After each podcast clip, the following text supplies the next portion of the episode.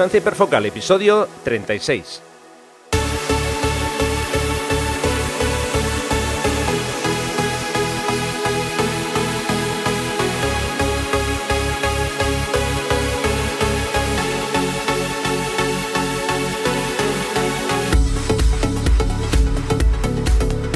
Hola, hola, hola, ¿qué tal? ¿Cómo estamos? Bienvenidos a un nuevo episodio de Distancia Hiperfocal, el podcast de fotografía, de paisaje y viajes. Soy Rafa Irusta, fotógrafo especializado en fotografía de paisaje, y un día más está conmigo Sandra Vallaure, fotógrafa, viajera y responsable del podcast Destinos y Faca. Hola Sandra, ¿qué tal? ¿Cómo va todo? Hola, ¿qué tal Rafa? Pues nada, aquí un poco preocupada porque las temperaturas ya han empezado a subir bastante y como nos empecemos a, cocer de esta manera ya a, estas fechas que estamos, mm, no sé si voy a sobrevivir. ¿eh? Yo tengo que decir que de momento me considero afortunado porque viene un frente de aire frío aquí al norte que va a entrar, me parece que es el jueves o el viernes, o sea que nos han dicho que todavía no guardemos los abrigos, ¿eh? o sea que cuidado con esto. Pues ¿eh? no sé, a mí igual se me derrite el micro y ya no puedo grabar más. bueno, mientras podamos, hoy vamos a hablar sobre fotografía de naturaleza responsable y también vamos a conocer a un nuevo fotógrafo que nos va a traer Sandra un poco más tarde. Pero antes de empezar, os quiero recordar las fechas del próximo taller Costa de Vizcaya que voy a impartir los días 11, 12 y 13 de octubre. Recordad que son plazas limitadas. Si os apetece acompañarme, podéis consultar toda la información en rafairusta.com barra talleres. Repito, rafairusta.com barra talleres. Bueno, pues eh, vamos a empezar ya con los contenidos. Como siempre, ya sabéis que os vamos a dejar todas las notas del programa en la entrada de mi blog, que podéis consultar en la dirección rafairusta.com barra episodio 36. En fin, que hoy vamos a hablar, como ya os decía, de fotografía de naturaleza responsable y concretamente vamos a centrarnos en un reciente movimiento que ha visto la luz que se llama Nature First. Ya sabéis que mi inglés es perfecto. ¿eh? Venga, ya estamos poniendo excusas, ya estamos poniendo excusas. Nature first. Bueno, eh, para los que no quieran escucharlo en inglés, pues nada, eh, básicamente la naturaleza primero, ¿no? Entonces, bueno, os vamos a dejar, como digo, el enlace de este, este, este eh, movimiento que ha surgido, ya digo, hace un par de semanas. Bueno, varios fotógrafos, mm, en este caso eh, americanos, eh, de, o sea, de Estados Unidos, que se han unido, se han juntado para establecer una especie de, eso, de unión de fotógrafos, ¿no? intentando mejorar la situación que estamos viviendo en este momento. A ver, desde hace años yo creo que todos somos conscientes que, se, ha, utilizado la fotografía como una herramienta para mm, muchas veces preservar eh, ciertos lugares o ciertos eh, iconos de la, de, la naturaleza.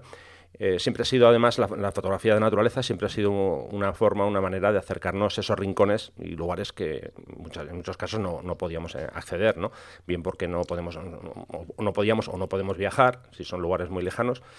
Entonces, eh, bueno, hasta, digamos que hasta hace unos años eh, eh, había una, especie de, contención o, bueno, un número reducido de, personas que utilizaban ese medio para, promocionar esos lugares o, en fin, o para darlos a, conocer, ¿no? Lo que pasa es que últimamente, a mi modo de ver, creo que se nos está yendo un poco de las manos. la situación ha cambiado, vamos, muchísimo y la fotografía está teniendo, creo yo, muchas veces más un impacto negativo que positivo en esa función, vamos a denominarlo así, esa función de intentar eh, preservar o, intentar, entre comillas, guardar esas, esas localizaciones. Eh, yo creo que, bueno, en esto influyen varios factores que ahora mismo están empujando de manera muy fuerte. En primer lugar, yo creo que cada vez se viaja más. No sé cómo lo, cómo lo ves tú, Sandra. Sí, hombre, claro, no hay más que, en fin, no hay más que ver el número de, compañías aéreas que hay. Eh, yo, por ejemplo, cada vez que eh, que vuelo, mm, siempre los aviones están completamente llenos, además ya viaja cualquier tipo de, perfil, es decir, que antes solo viajaba pues gente que realmente se lo podía permitir o gente que le gustaba mucho viajar. Estoy hablando de la época del Pleistoceno, ¿eh? o sea, cuando todavía se podía fumar en los aviones. Sí. y con el paso del tiempo, pues evidentemente esa democratización, al igual que ha pasado en la fotografía, pues ha pasado también en los viajes y claro, el movimiento de masas cada vez es mayor, con lo cual yo creo que sí, que esa es el, la, razón número uno por la cual eh, hoy estamos hablando de lo que estamos hablando. Sí, eh, bueno, otro de los factores que, contribuyen a este impacto mm, que estamos, mm, digamos, generando eh, sería el incremento cada vez mayor de las visitas que hacemos a, no solo a las, ciudades, sino también a los parajes naturales, ¿no? Porque digamos que hoy nos vamos a centrar un poco más en, eso, en esos lugares que están un poquito alejados, de, lógicamente, un poquito o, mucho de las grandes eh, ciudades, de las grandes urbes. también, sin duda, el auge de las redes sociales y, sobre todo, dentro del auge de las redes sociales, la facilidad que hay a la hora de compartir la ubicación digamos, del lugar en el que estamos, ¿no? Podemos mm, fácilmente compartir una foto, añadir los datos GPS y, bueno, ya tenemos ahí un punto de información para que cualquiera pueda visitar esos lugares. A ver, yo eso mm, per se no lo considero algo malo. Lo que pasa es que estamos llegando a un punto, como digo, que se está masificando todo de una manera tan, tan brutal y ya como último punto que yo quiero destacar, que creo que es el que, el que más daño hace, que es la falta de responsabilidad que hay a la, hora de visitar un, pues eso, la naturaleza en general. Iba a decir un punto concreto, pero bueno, es que es cuando hacemos una visita al, campo, ¿no? Yo no sé si, si, es una cuestión, bueno, creo que es una cuestión de, realmente de educación, ¿no? Lo que, lo que hacemos, mm, yo esto siempre lo digo, ¿no? Cargamos con una lata de refresco, eh, llena, eh, nos la llevamos en la mochila y cuando tomamos la lata resulta que dejamos el envase allí. O sea, hemos cargado con el peso de la lata más el contenido, nos vemos el contenido y dejamos el peso de la lata, que es prácticamente de, unos pocos gramos, y lo dejamos ahí en, la naturaleza. No sé si pensamos que por arte de magia, no sé, va a llegar un, influjo y se va a llevar el, eh, digamos, esa lata, ¿no? La va a hacer desaparecer. Mm, yo creo que no cuesta tanto coger en una bolsita, la metes en, en la bolsa y te la llevas de nuevo a casa. Bueno, no sé, digo yo, o a un contenedor, en fin. Entonces, ya digo, yo creo que ese último punto, el de la, falta de responsabilidad a la hora de visitar eh, la, naturaleza en general, creo que es lo que más daño hace, ¿no? Unido a esos otros tres que comentaba, que comentaba antes. No sé cómo, lo ves. Sí, al final eh, yo estoy totalmente de acuerdo con, lo que dices. Al final es un eh, es el yo creo que lo que estamos viviendo hoy en día es el resultado de un cúmulo de factores que ya se producían anteriormente, porque por ejemplo la falta de responsabilidad, tú y yo viviendo en el país en el que estamos, ¿cuántos años llevas tú viendo anuncios mm, contra el fuego? Y, esa gente que se ha dedicado a hacer barbacoas en sitios mm, de forma completamente irresponsable, o el tema de tirar una colilla mm, al monte Hmm. y que eso luego prenda. Quiero decir que ese tipo de comportamiento es algo que desgraciadamente no es nuevo. El problema es que no es solo que no sea nuevo, es que no solo tampoco se ha corregido y encima se incrementa, con lo cual al final son todo son todo cosas que ya están muy, digamos que son motivos que ya están muy arraigados y lo único que ha ocurrido en estos últimos años es que ha habido algo, en el caso de las redes sociales, en el caso de los viajes, en el caso de la educación irresponsable, que los ha multiplicado. Hmm. Entonces ahora ya no hay un irresponsable, ya no hay una persona que viaja, ya no hay una persona que comparte una ubicación fotográfica fantástica, sino que somos miles. Entonces, claro, eso es al final lo que hace que lo que se degeneraba un poquito y se iba erosionando y con el paso del tiempo pues sí que es verdad que se veía un impacto y una huella pero todavía era algo reversible ahora se hace a una escala de tal magnitud que eso ya no hay quien lo gestione. Hmm. O sea, ya no hay quien, ya no, ya, ya no hay quien lo controle. Entonces, o somos nosotros mismos los que un poco paramos mm, e, este ritmo tan frenético que llevamos y, pisamos un poquito el freno y sobre todo aprendemos a comportarnos, o bueno, pues esto nos va a durar cinco minutos y medio. A mí me quedan tres. Con lo cual yo, dentro de lo que cabe, mm, yo creo que no voy a ver explotar el mundo antes de morirme pero seguramente la gente que viene detrás de mí sí. Sí, a ver, lo que, lo que está cada vez más claro, por lo menos eh, hablando de, de, la, fotografía, ¿no?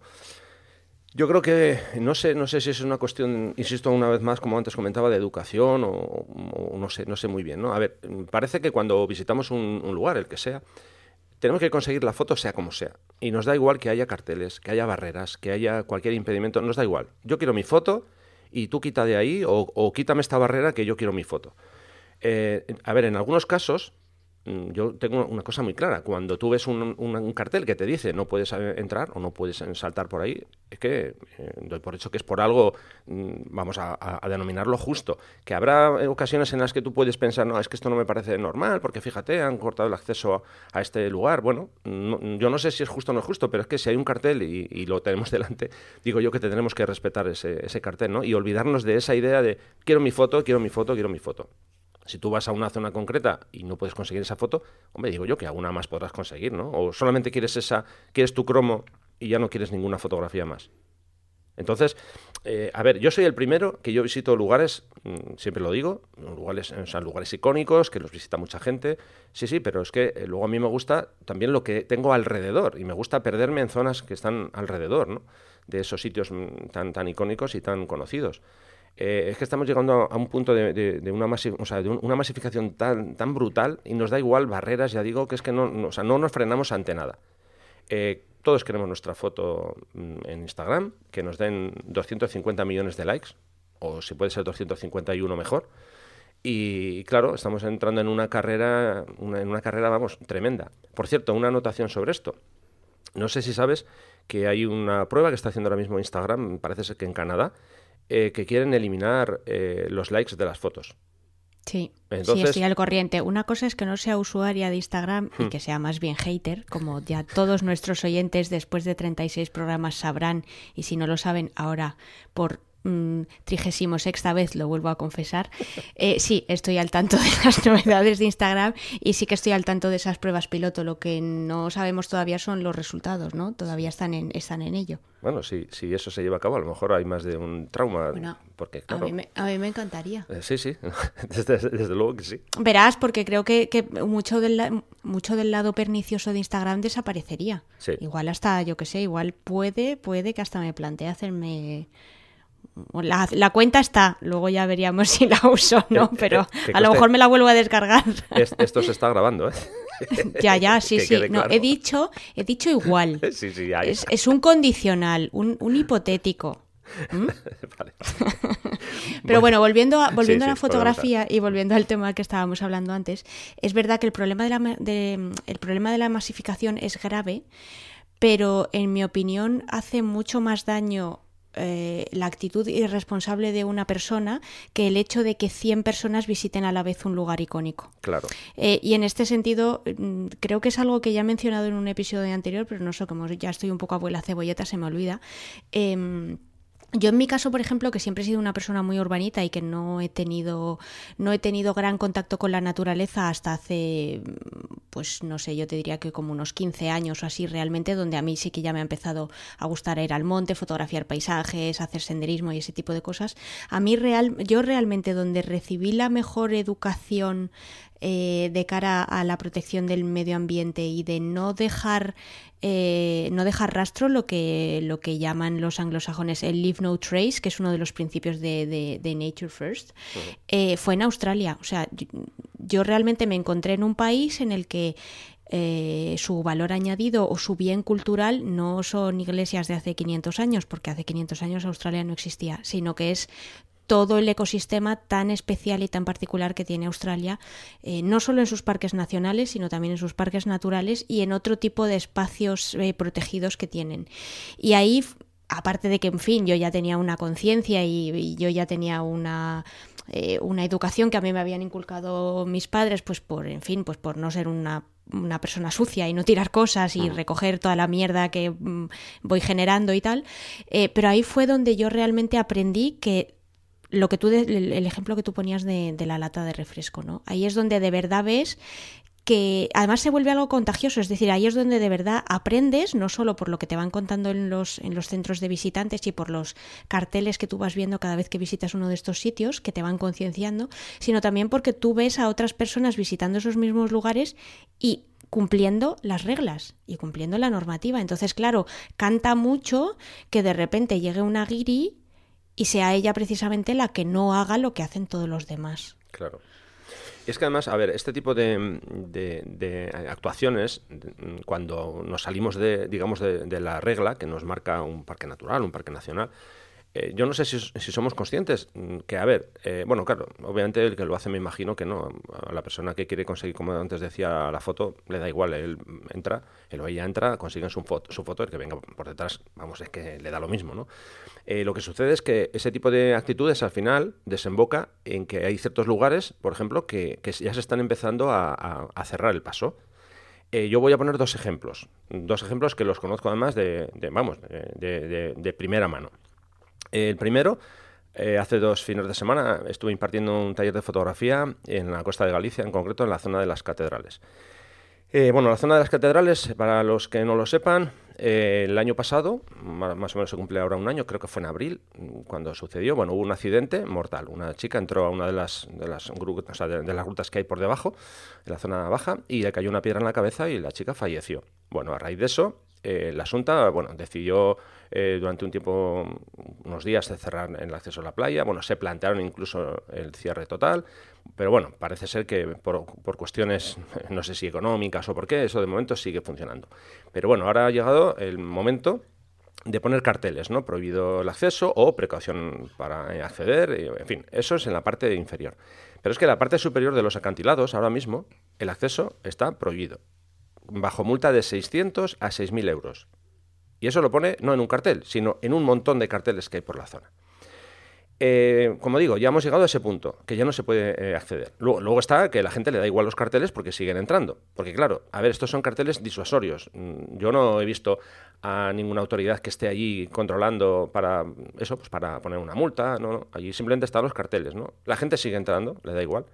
Eh, sí que es cierto que, mm, obviamente, mucho, mucha menos gente, pero todavía me consta que hay gente que está, que está entrando.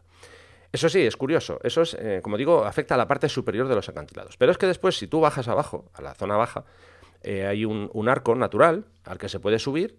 Allí no hay carteles. Y la gente sube, claro, hasta la punta más peligrosa del arco. Se tienen que poner allí para hacer la foto. Porque si no, la foto no, pues, parece que, que no sirve. Entonces, al final, eso acabará porque también se prohíbe el acceso a ese, a ese arco y al final, bueno, supongo que al final tendremos que ver la, zona de la playa desde simplemente desde el parking porque no nos van a dejar entrar más. Eso es un ejemplo. Otro ejemplo, eh, bueno, em, en la zona de San Juan de Gateluache, creo que todo el mundo habrá, oído hablar, por lo menos los, que son de aquí de, la península, seguro que, os suena. Y bueno, San Juan de Gateluache es un, islote que está comunicado, eh, bueno, ahora mismo es una península porque está comunicado con un puente, con, digamos, con, tierra, ¿no? Este puente tiene eh, dos ojos, creo recordar que son, y desde hace, bueno, yo desde que voy a, esa zona, hace un montón de años, siempre se ha podido bajar sin ningún problema. De hecho, la última, una de las últimas obras que se hizo, eh, se permitía el, acceso para bajar, habían arreglado la escalera, habían puesto pasamanos, vamos, todo perfecto. Bueno, pues la última visita que hice ya no se puede bajar. Ya está el acceso eh, cortado y le pregunté a, a uno de los, de los chicos que trabaja allí y me dijo que, bueno, pues que no, a ver, no me quiso dar datos concretos, pero me dijo que, bueno, que, se había tenido que cerrar por, por un comportamiento indebido de, algunos visitantes. Ya digo, no me especificó qué, no sé si fue que alguien se cayó, que alguien entró y yo qué sé, estuvo haciendo ahí el, bobo, no lo sé. El caso es que ya no se puede, como digo, ya no se puede bajar la parte inferior. Eh, ya digo que son dos ejemplos. Eh, podemos seguir con más ejemplos. Sí, sí, bueno, tenemos, tenemos muchos. A mí se me ocurren dos. El, primero em, es el de un, chico también pues del País Vasco que me parece que es surfista y hace relativamente poco, pues no sé si un par de meses o así, publicó un vídeo que se hizo viral en, en, redes sociales en el que, bueno, pues que denunciaba que una playa, que no me acuerdo ahora si era la de Barrica o cuál es la otra que, me has dicho que es muy eh, similar. sí, igual es la de Saconeta. Saconeta, eso. No, no sabemos exactamente cuál de las dos es, entonces no, nos perdonáis porque yo ahora mismo no, me acuerdo cuál es, porque como no he estado en ninguna de las dos no, no las visualizo exactamente. Pero bueno, el caso es que él denunciaba que cuando la marea bajaba, eh, bueno, pues entre, la, entre las, franjas de, piedra, digamos, que, decoran o que, es, o que son los puntos de interés de, de esa playa, pues que se quedaban encallados un montón de mierda, pues eh, le hace mecheros, botellas de, agua mineral, eh, o sea, todo tipo de porquerías que os podáis imaginar y no voy a entrar en más detalle porque tampoco es plan ahora de, revolveros el, estómago, pero el vídeo era bastante, era bastante explícito y entonces este chico pues lo, lo hacía realmente por, por, como denuncia, ¿no? Y ya os digo, no, er, no es un fotógrafo, ¿eh?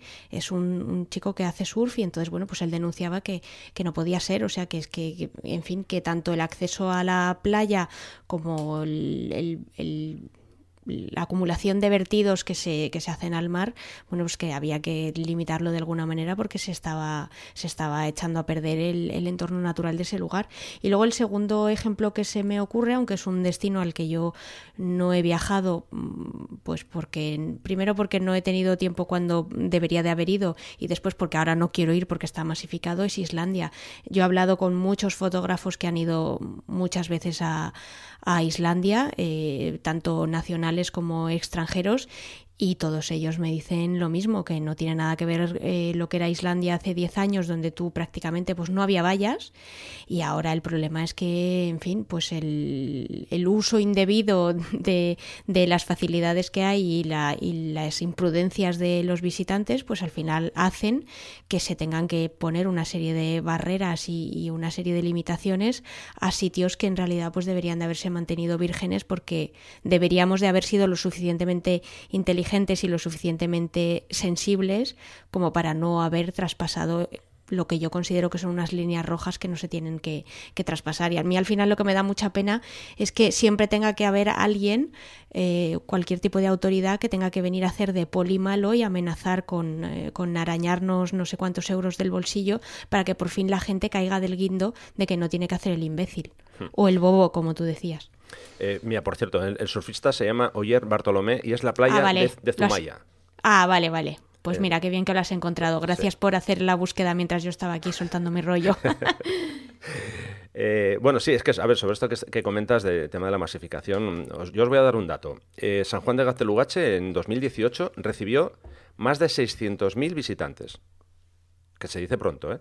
Madre aquí, mía, aquí madre han, mía, me parece una barbaridad. Aquí han influido dos factores. A ver, uno eh, fue que hace un, unos años, no sé, no recuerdo si fueron tres, cuatro años, eh, bueno, la empresa Repsol hace un concurso a nivel eh, nacional, el pueblo más bonito el lugar más bonito, no recuerdo exactamente cómo se llama. Bueno, pues eh, en concreto San Juan fue uno de los que recibieron ese premio. Y a esto hay que sumar que, claro, fue escenario de la séptima temporada de Juego de, de, de Tronos y eso ya fue, vamos, eso fue, fue tremendo. Eh, fue tremendo porque es que me consta, porque eso lo, lo, lo, he visto y lo he, vamos, me han preguntado a mí cuando llegaban ahí que dónde estaba el castillo, ¿no? Joder, de verdad, o sea... Claro, ¿cómo le explicas que no, es que el castillo no existe, es que el castillo es algo digital, ¿no? Bueno, pues gente que iba buscando el castillo. Entonces, por eso digo que la Pero la gente en qué es, mundo vive? Eh, pues no lo sé. Ya, bueno, sí, en un mundo paralelo, no evidentemente, porque, en fin... No lo sé. Eh, vamos a, a, dejar ya el tema de los ejemplos con uno más que tengo. Bueno, hay muchos más, ¿eh? pero uno más. De todos estos, como digo, ya os vamos a dejar luego los enlaces. A ver, hay un lugar en, el estado de Utah que se llama eh, Canara Falls, que es un, bueno, una pequeña cascada que está en un cañón.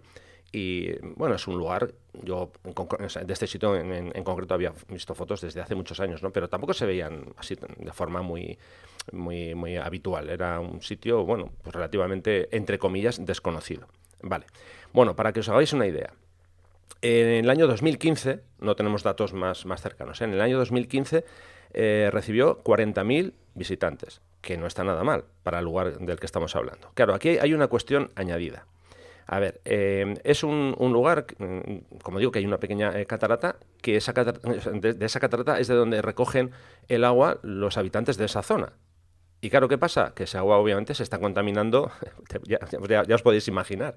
Entonces ya, ya, no hablamos solamente que sea una masificación de un lugar, no, no, es que aquí estamos hablando de una cuestión de, ya de salud pública. Eh, para que os hagáis un, una idea, ha habido, claro, lógicamente cuando va mucha gente, pues hay riesgo de que la gente tenga un accidente, en fin. Bueno, pues ha habido eh, eh, varios intentos, en concreto de, por ejemplo, de rescate de algún, algún visitante, eh, en concreto en uno de ellos, el, el helicóptero tuvo que, que aterrizar en la, una finca privada, en, un, en, un, vamos, en una finca privada de, de, una persona del pueblo, porque no tenía lugar para, para eso, para, para, tomar tierra. Estaba todo tan lleno de gente, de personas, de coches, que tuvo que buscarse la vida y eso, aterrizar en, en el jardín privado de, de, uno de los habitantes del pueblo. Qué o sea bien.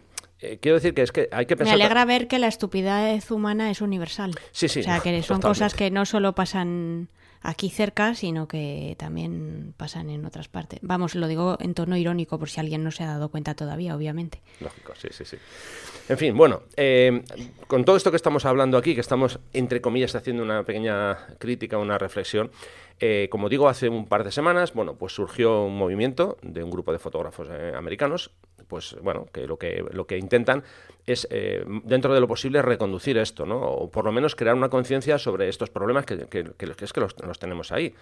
Eh, básicamente en su web lo que dicen es que bueno, este, eh, este eh, proyecto, Nature First, que es una nueva iniciativa para reducir el impacto de la fotografía de naturaleza en parajes naturales. ¿no? ¿Nos, puedes, ¿Nos puedes decir otra vez el, nombre del movimiento que no me he enterado bien? Qué mala idea tienes. Nature First. Ahí queda la cosa. Es que nos estábamos poniendo muy serios ya. Claro. como eres. bueno, como digo, este movimiento lo que quiere es ayudar a conservar esos lugares, esos sitios que, pues, tanto nos gustan, ¿no? Y, bueno, que nos gusta visitar, nos gusta disfrutar de ellos y nos gusta eh, fotografiarlos también, ¿no?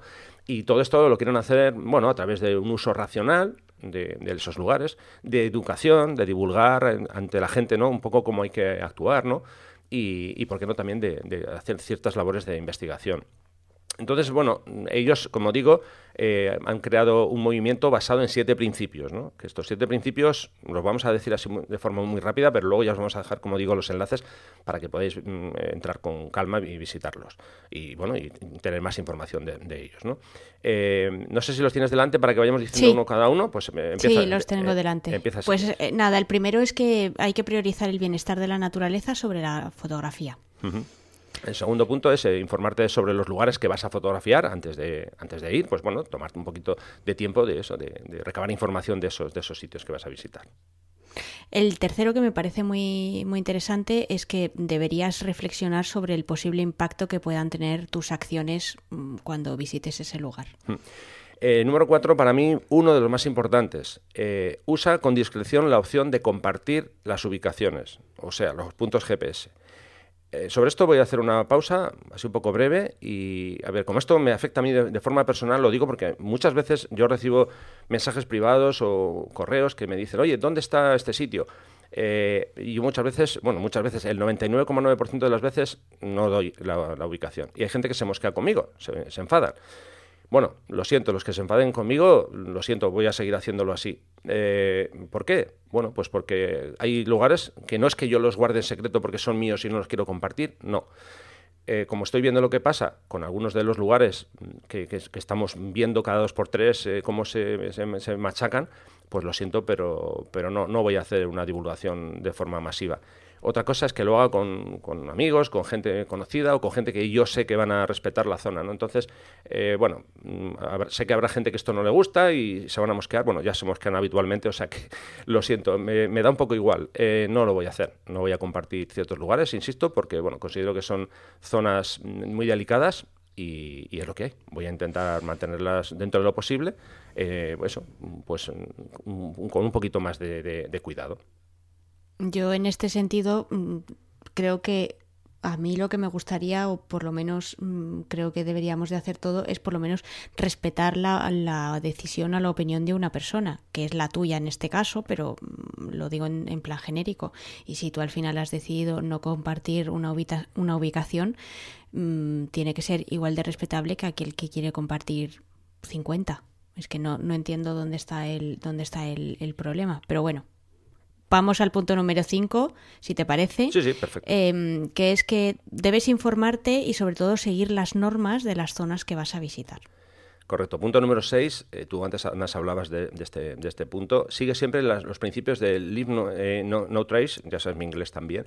Básicamente se trata de no dejar rastro y procura dejar los lugares que visitas mejor de lo, que los has encontrado. Eh, no será la primera vez que yo recojo basura de otros porque la, la, tengo ahí delante de los morros y es que me da mal rollo dejarla.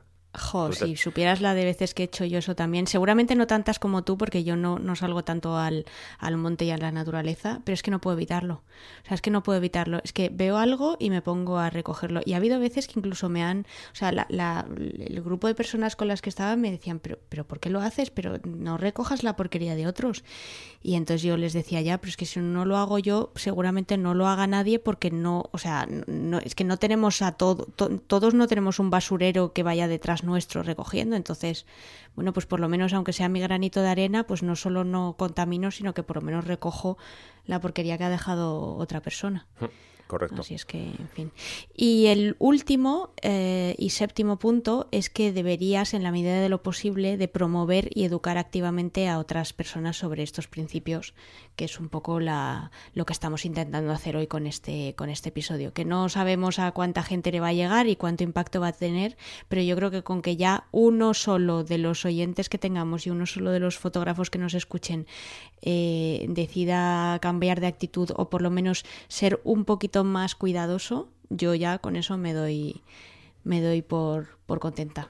Sí, a ver, en mi caso voy a, referirme a este punto porque también me afecta de forma directa, ¿no? Eh, yo imparto cursos, como ya sabéis, bueno, más que cursos son en talleres, y alguien dirá, mira, mira, este mucho que dice de no ir a visitar y él va con los grupos. Claro, claro que voy con los grupos. Intento que sean siempre grupos reducidos y sobre todo lo que siempre hago, eso lo puede decir cualquiera de los que asista a esos grupos, es eh, intentar cumplir siempre absolutamente de manera escrupulosa las normas y siempre intento educar a la gente, ¿no? En que actúe de una forma responsable, que intentemos cuidar entre todos pues eso, el medio ambiente como lo tenemos, eh, intentar mejorarlo un poco más en la medida de, nuestras posibilidades. Yo creo que al final se trata eso de que cada uno intentemos poner nuestro pequeño grano de arena y bueno, yo creo que de esa, de esa forma algo, algo creo yo que vamos a, intentar conseguir. Y, bueno, desde luego aquí a través del podcast lo vamos a seguir haciendo. Ya hablamos en el episodio 28 también sobre ética y conservación en fotografía de paisaje, ya os vamos a dejar también el enlace. Y hoy lo hacemos de nuevo y si hay que volver a incidir más sobre ello, lo vamos a hacer sin, sin ninguna duda. Sí, podemos ser muy pesados. en, eso podemos ser bastante expertos. En fin, bueno, eh, yo para cerrar lo que sí quiero decir es, eh, bueno, esto al final son, digamos, opiniones nuestras, personales, de Sandra y mías. El que no las comparta, pues perfecto, está en su derecho de no compartirlas. Eh, estas son las que tenemos nosotros. Hoy hemos querido acercaros a este movimiento. Por cierto, es un, es un digamos, un, movimiento, una comunidad a nivel internacional y al que quieras se puede adherir. Simplemente tienes que entrar en su web, registrarte, puedes dar tu, tu nombre. Si no tienes web no pasa nada, si tienes web la pones y bueno, pues mm, con eso mm, simplemente, bueno, pues estás mm, haciendo más fuerza. Claro, luego se trata de cumplir esos siete principios que ellos eh, están intentando impulsar. Así que, como digo, si estáis interesados en uniros, os vamos a dejar los enlaces para, para que lo podáis hacer. ¿De acuerdo? Yo, además de que le echéis un vistazo a, a la página web de Nature First, a mí me gustaría terminar un poco con esta, esta digamos, esta pequeña discusión que hemos tenido Rafa y yo, sobre todo lanzándoos un par de preguntas a, vosotros oyentes y, fotógrafos interesados en, la naturaleza y en, el paisaje. La primera pregunta es eh, si realmente queréis que vuestra fotografía o aquella imagen que queréis conseguir, pues ya sea, por ejemplo, en un lugar icónico como San Juan de Gaztelugache o yo que sé, o en el Teide o me da igual, o en la Patagonia chilena, si realmente queréis tener exactamente la misma foto que ya han tenido mm, otras 800.000 personas y que realmente necesitáis masificar ese sitio. O sea, realmente es algo que, os apetece y que os va la vida en ello. Y lo segundo es em, si realmente vosotros habéis podido llegar a ese lugar y os lo habéis encontrado en las condiciones en las que está, pues no sé, me imagino, por ejemplo, eh, una playa en las Baleares donde está ese agua turquesa con la Posidonia, etcétera. Si vosotros os lo habéis encontrado así, eh, realmente será porque los que han pasado por ahí anteriormente ya la han conservado. Entonces, ¿vosotros queréis que la gente que vaya después de vosotros se encuentre lo mismo o no? Y ahí lo dejo. Y yo lanzo otra pregunta más, que además, no, es que, es que ahora me ha venido a la cabeza una que hicimos, que hicimos cuando estuvimos comentando en un episodio sobre seguridad, si realmente merecía eh, eh, una foto, si merecía el riesgo que nosotros íbamos a correr al hacer esa foto, ¿no? Bueno, pues aquí voy a lanzarla un poco modificada. Realmente conseguir una fotografía esa fotografía que tú quieres, eh, realmente merece la pena que te saltes todas las normas que haya establecidas, barreras, eh, en fin, carteles. Realmente merece la pena conseguir esa foto eh, saltándose todas esas mm, barreras. Ahí lo dejamos.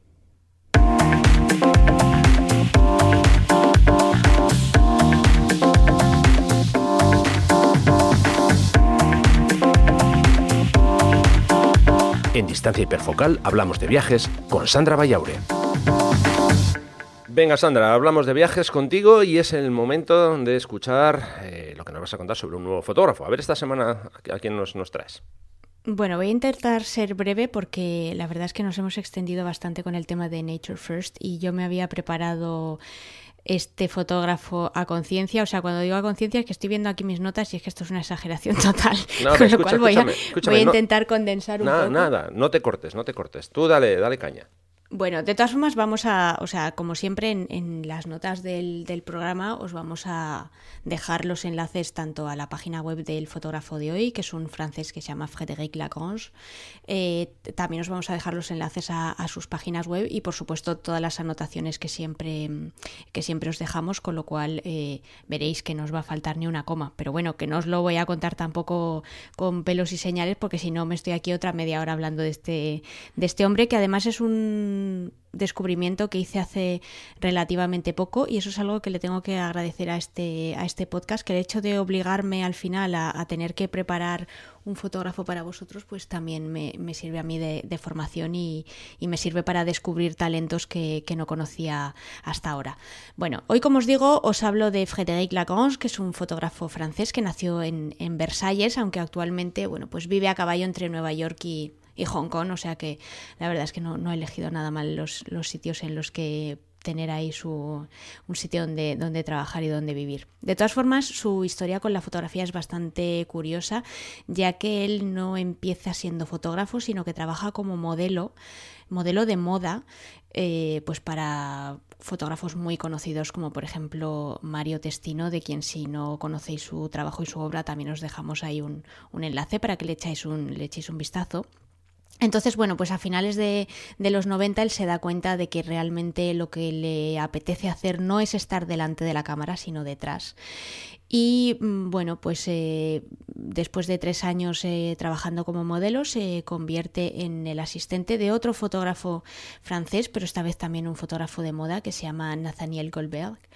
Y bueno, pues en este periodo de tiempo, mientras está haciendo de, asistente de, Nathaniel, pues consigue un primer reportaje para la edición británica de una revista de, viajes que seguramente os sonará, que se llama Condé Nast Traveler. Y bueno, pues a partir de ahí le entra el gusanillo no ya solo de la fotografía, sino de, relacionar la fotografía con, con los viajes. Es algo que además a él ya le despertaba una, cierta curiosidad y bueno, pues el, hecho de querer convertirse en fotógrafo le, le brinda la excusa perfecta para, viajar por el mundo, ¿no? Y además él cuenta en una, en una entrevista que me leí preparando este, eh, pues esta reseña, que su madre vivió en, en Tahití y Costa de Marfil, que son dos, eh, dos, lugares en el mundo que fueron colonias francesas. Entonces, bueno, pues él durante su infancia contaba, eh, o sea, escuchaba las anécdotas que su madre le contaba y bueno, pues ya, ya sabéis que eso siempre es una gran fuente de inspiración. Con lo cual, bueno, pues eh, al final ha resultado que, que es una curiosa combinación porque él empieza en el mundo de, la moda, donde realmente es un tipo de fotografía donde lo tienes todo absolutamente bajo control, ¿no? El tipo de gente al que vas a fotografiar, la iluminación, el entorno, eh, en fin, puedes casi casi diseñar a medida lo que tú quieres fotografiar. Y por el otro lado tenemos el extremo opuesto, que es la fotografía de viajes, donde tú prácticamente pues no controlas nada o, casi nada, ¿no? Con lo cual, bueno, pues él tiene ahí esa especie como de, dicotomía que, la podéis ver en su página web y que creo que es una, es una combinación muy, muy, muy interesante. Obviamente en esta sección pues solo me voy a centrar en, su fotografía de viajes y eso es de lo que, de lo que os, os, estoy hablando ahora, pero bueno, eso no quita para que si queréis también le podáis echar un vistazo a, a otro tipo de trabajos bueno, pues retomando la biografía de, de Frédéric, estamos hablando de una persona que lleva fotografiando el mundo pues aproximadamente unos 20 años. Como digo, él empieza a finales de principios de los 2000 eh, a, viajar y a, hacer realmente fotografía y, reportajes para, para mm, medios de comunicación en los que luego se publican sus, sus fotos. Y bueno, pues en este tiempo ha viajado a la friolera de 100 países, o sea que ya os podéis imaginar que, ha, visto de, ha visto de todo, todo tipo de paisajes, todo tipo de gentes, de países, de ambientes. Y bueno, pues él se considera un nómada que ha vivido en muchos lugares y que además se ha preocupado de, de documentar pues todas esas aventuras o bien, como os decía, trabajando por encargo o bien en, proyectos eh, personales. Desde el punto de vista personal, me gustaría eh, hablaros un poquitito más en detalle de un par de, proyectos que yo creo que son mm, bastante interesantes y sobre los que podéis eh, pasar un ratito viendo sus imágenes.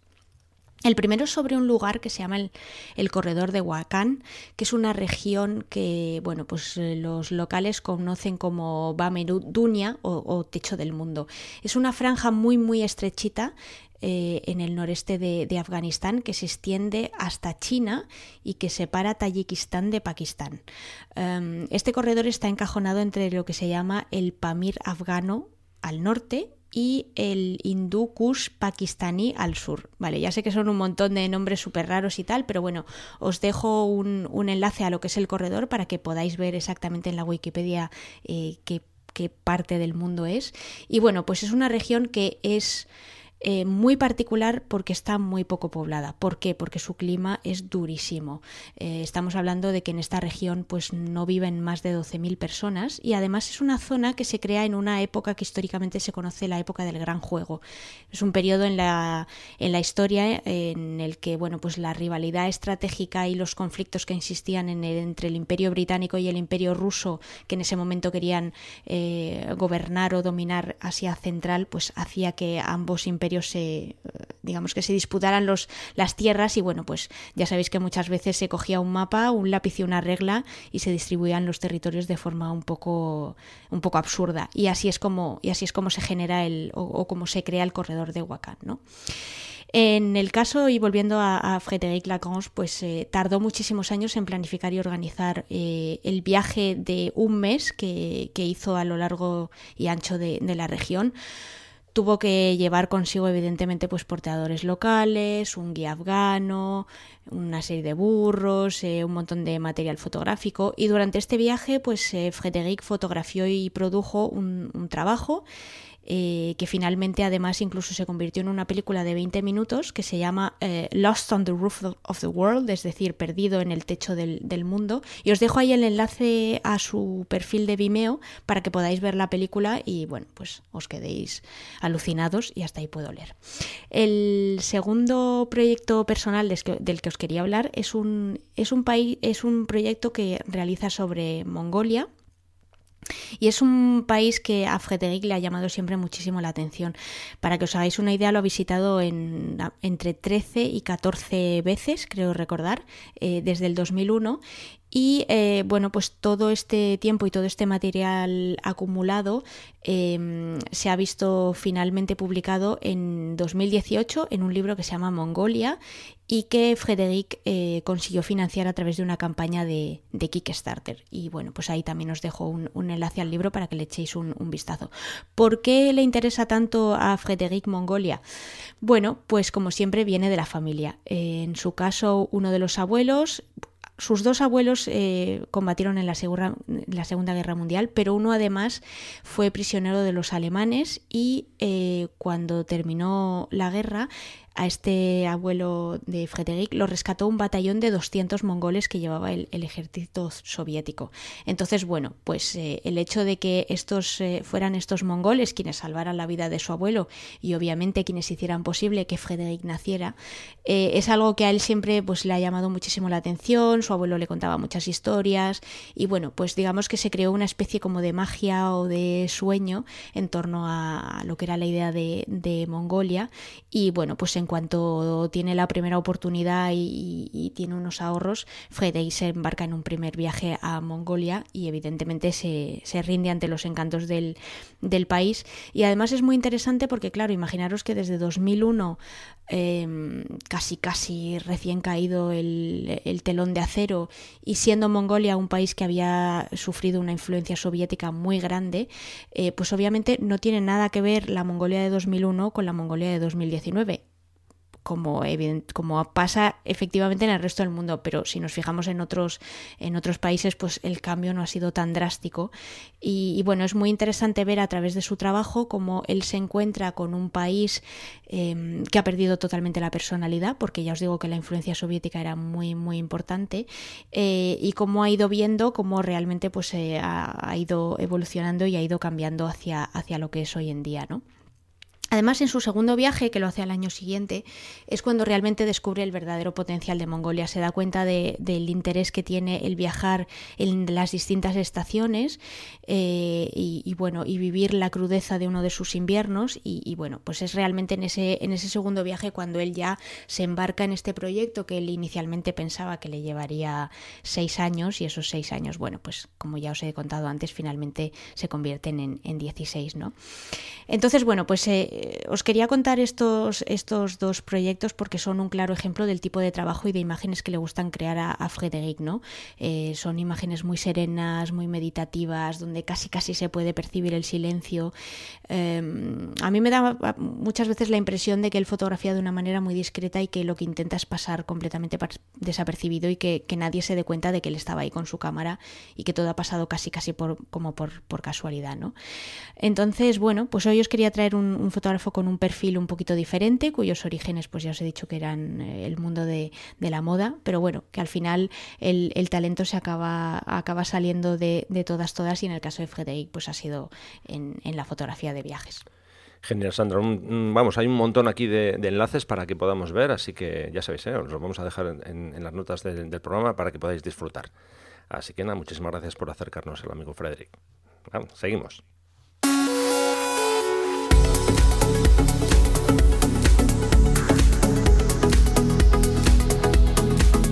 Bueno, pues nada, Sandra, seguimos, seguimos, que ya seguimos con, con, el tiempo de despedida, que vamos, al final se nos ha pasado el tiempo volando. Y no, no hemos ido eh, muy, muy, muy lejos del tiempo estimado. Estamos ahora en unos 45 minutos, casi 46, o sea que vamos bien, vamos bien. vale, estupendo. Así que nada, cuando quieras, pues eso, te vas despidiendo de, de la audiencia Sí, pues nada, em, yo espero que, en fin, que lo que os hay, lo que os hemos contado y que os haya, os haya resultado interesante, sobre todo que os haga reflexionar, eh, que si tenéis algunos ejemplos, pues como lo que, los que hemos mencionado antes, que los compartáis con nosotros, que no os dé miedo denunciar y que sobre todo no os dé miedo compartir vuestro amor por la naturaleza y el concienciar a, pues a vuestros familiares y a la gente con la que, con la que hagáis fotos, que como siempre, gracias por estar ahí, que si nos queréis hacer cualquier pregunta, sugerir algún fotógrafo o algún tema que os parezca interesante para algún episodio del podcast, pues que lo podéis hacer o bien a través de los comentarios en el eh, perdón, en el artículo del, blog de, Rafa o bien lo podéis hacer a través de las redes sociales, en el caso de Instagram, pues eh, siguiendo el perfil de Rafa y mencionándolo, porque su usuario es Rafa Irusta. Y si lo queréis hacer a través de Twitter, pues eh, podéis mencionar o bien a Rafa en su usuario arroba Rafa Irusta, o bien en mi caso que mi usuario es arroba vayausa y os lo deletreo VA, dos L's, A, U, S, A. Y nada, que gracias por estar ahí. Genial. Eh, bueno, yo voy a lanzar una, idea al aire, ¿no? Que muchas veces eh, quedarnos sin hacer una foto no es malo.